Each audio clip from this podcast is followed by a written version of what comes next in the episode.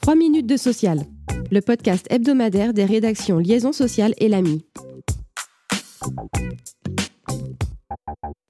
L'agenda social des prochains mois s'est un peu précisé cette semaine. Pour commencer, le projet de loi sur le partage de la valeur a été présenté en Conseil des ministres le mercredi 24 mai. Pour mémoire, ce texte a pour objet de transposer l'accord national interprofessionnel conclu en février dernier, qui vise à simplifier et à étendre des dispositifs tels que l'intéressement, la participation ou les primes de partage de la valeur à toutes les entreprises de plus de 11 salariés. Le gouvernement vise une adoption avant la fin de la session parlementaire cet été. Autre précision apportée par le ministre du Travail, la probable ouverture d'une négociation nationale interprofessionnelle sur l'emploi des seniors. Les représentants patronaux reçus cette semaine par Elisabeth Borne se sont montrés ouverts à la discussion sur ce sujet.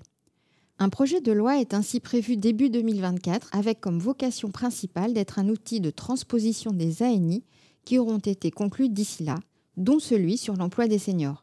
Reste encore à connaître le contenu global de l'agenda social qui doit être défini avec les partenaires sociaux dans les prochaines semaines. À événements planétaires, dispositif exceptionnel.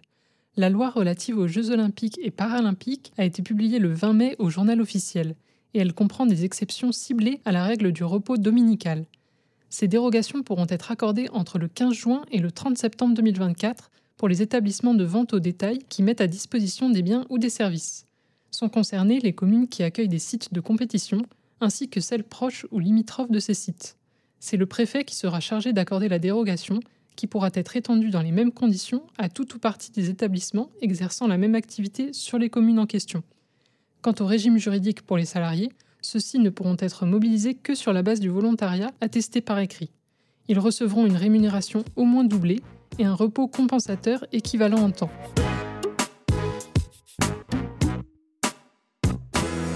Un employeur peut-il exiger qu'un salarié démissionnaire lui rembourse la prime d'arrivée qu'il a perçue? Oui, a tranché la Cour de cassation dans un arrêt du 11 mai. Elle valide ainsi le principe de ces primes, dites aussi d'embauche, de bienvenue ou bonus d'arrivée, versées afin d'attirer les salariés de certains secteurs ou au profil atypique, par exemple les traders, comme dans cette affaire. Pour en outre fidéliser la nouvelle recrue, le versement est parfois conditionné au fait que le salarié ne démissionne pas durant un certain laps de temps, sous peine de devoir rembourser partiellement la somme perçue. Pratique acceptée par la Cour. En l'occurrence, le trader, qui avait reçu 150 000 euros lors de son embauche et qui avait démissionné moins de 36 mois plus tard, a dû rembourser le prorata de sa prime, soit près de 80 000 euros, comme le prévoyait son contrat.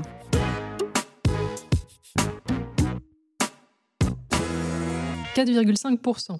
C'est le taux record d'absentéisme en entreprise atteint en 2022, selon un baromètre publié le 22 mai par AXA. 44% des salariés se sont ainsi absentés au moins un jour en 2022, contre 30% en 2019. Cette tendance s'explique par une flambée des arrêts de courte durée, potentiellement liés au Covid-19 début 2022, mais aussi à une hausse des arrêts de longue durée. Les troubles psychologiques en sont la première cause pour la deuxième année de suite, juste devant les troubles musculo-squelettiques. Merci de nous avoir suivis. Pour en savoir plus, vous pouvez consulter le site liaisonsocial.fr.